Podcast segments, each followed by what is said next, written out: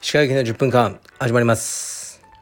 このチャンネルでは日本最大級のブラジリアン柔術ネットワークカルペディエム代表の石川行きが日々考えていることをお話します。はい皆さんこんにちはいかがお過ごしでしょうか。本日は4月の22ですかね。土曜日です。えー、東京は急に寒くなって空も曇ってますね。昨日は非常に暖かかったんですが今日から少し寒いというふうにあの予報で言ってました。うん僕はですね今日の朝は息子とトレーニングをしてで今仕事してます。僕はね土日は仕事なんですね。僕は今日からこのオフィスで酒を飲もうと思ってます。突然ですが。あのまあ前はね晩酌はたまにしてたんですけどね焼酎を飲んでたんですけど、まあ、今睡眠薬を取ってるんで良くないってことでやめてたんですけど寝る2時間ぐらい前までなら酒は飲んでいいらしいです。ということでオフィスで飲もうと思ってはい誰か一緒に飲みましょう。僕はもうオフィスでこれから酒を飲みます。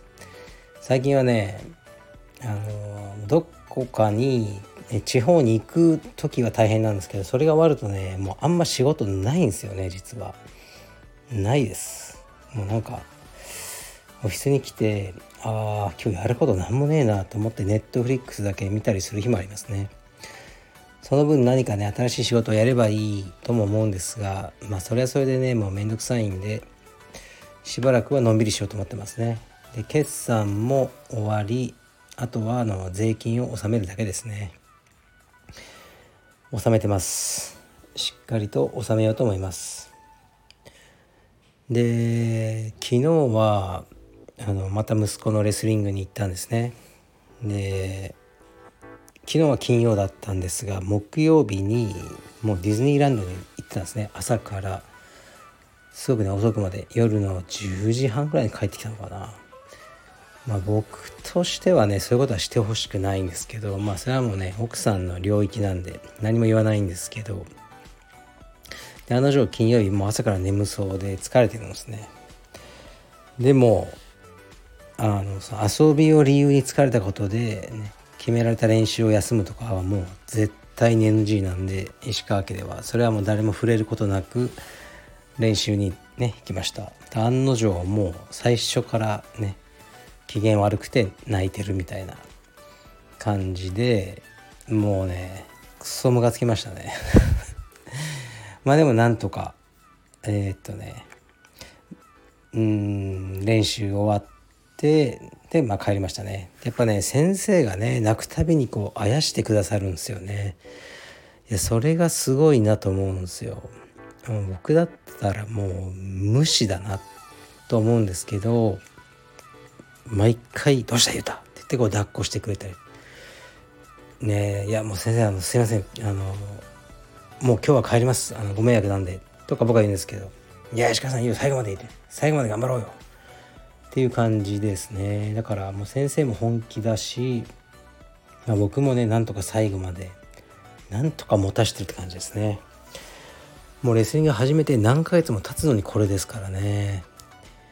普通だったらもうとっくにやめてると思いますねこのストレスでまあでもね昨日は子供4人ぐらいも最後泣いてましたねそれぐらい、まあ、練習が厳しいんでね、まあ、なかなか大変だってことですねで昨日はもう帰りね電車の中で寝ちゃってでね広尾駅を使ってるんですけどで降りてで家までそうだなどれぐらいあるんだろううちまで800メートルぐらいなんですかね。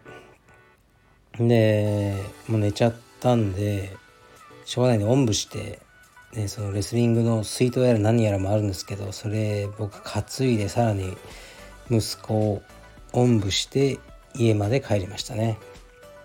でちょうど帰る時いつも疲労道場の前を通るんですよ。でたまに疲労のスタッフに遭遇したりまああちらはね僕のこと知らないけど明らかに充実をねやってらっしゃると思われる方々とすれ違ったりするんですね。で昨日は息子をおんぶしてこうね広道場の前通ったんで誰か会うかなと思ったんですけどね誰も会わなかったですね。いやここういうのは会いたかったですね。あのはい。いい親アピールしたかったですね。ね子供ね寝て疲れた子供をおぶってね駅から家まで歩く石川代表とかこれいうのを隠し撮りしてあのツイッターであのバズらせてほしいですね。よろしくお願いします。はい。でなんだっけな言うことあったっけな。あそうそうそう。この間ねレスリングもやったんですけどちょっと柔術のクラスにも昨日久々に参加しました。でなぜか道着とか帯があの一式見つからなかったです僕の。どこにあるのか韓国に置いてきたのかシンガポールに置いてきたのか分かんないんでとりあえず適当な道着と白帯をつけて練習しました。黒帯のレンタル帯ってないんですよね。でやはりね久しぶりにやるとあの楽しかったですね。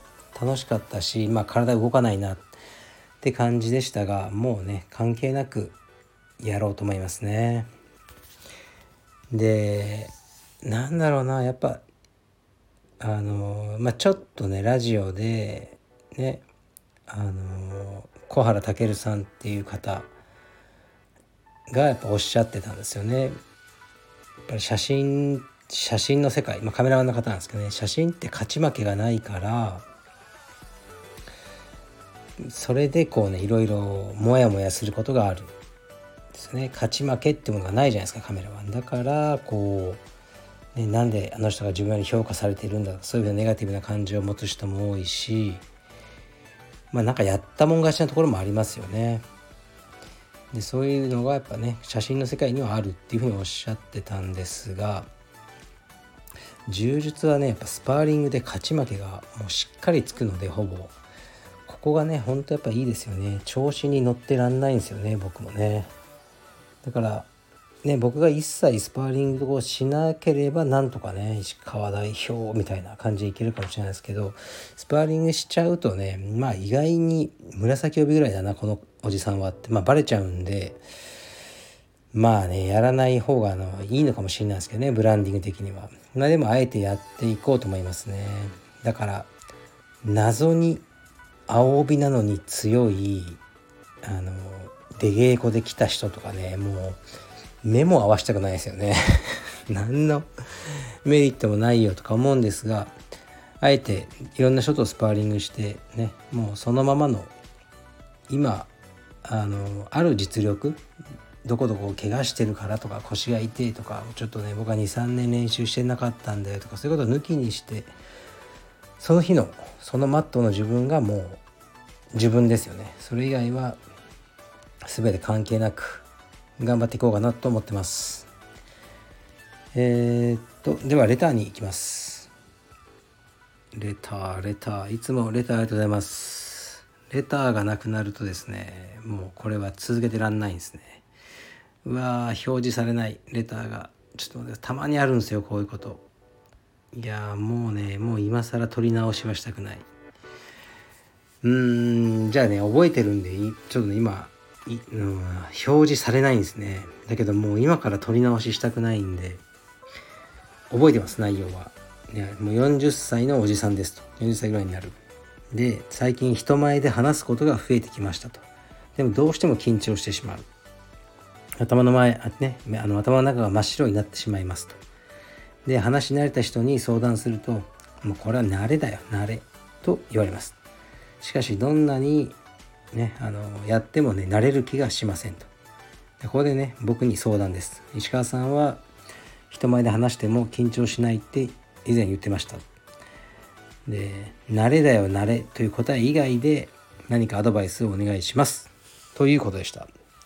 はいしっかり覚えてます。この答えはですね僕は緊張しないんですけど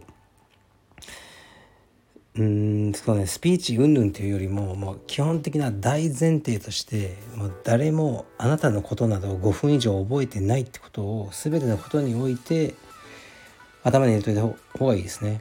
だから今まで結婚式のスピーチとか僕何度もやりましたけどもうまず僕が覚えてないしでスピーチしながらもうもうなんか物食ってるやつもいっぱいいますよね。あの出てくる食事。大してうまくもない あの食事をなんか食ってるやつもいっぱいいるしおしゃべりしてる人もいるし聞いちゃいねえんすよスピーチなんか。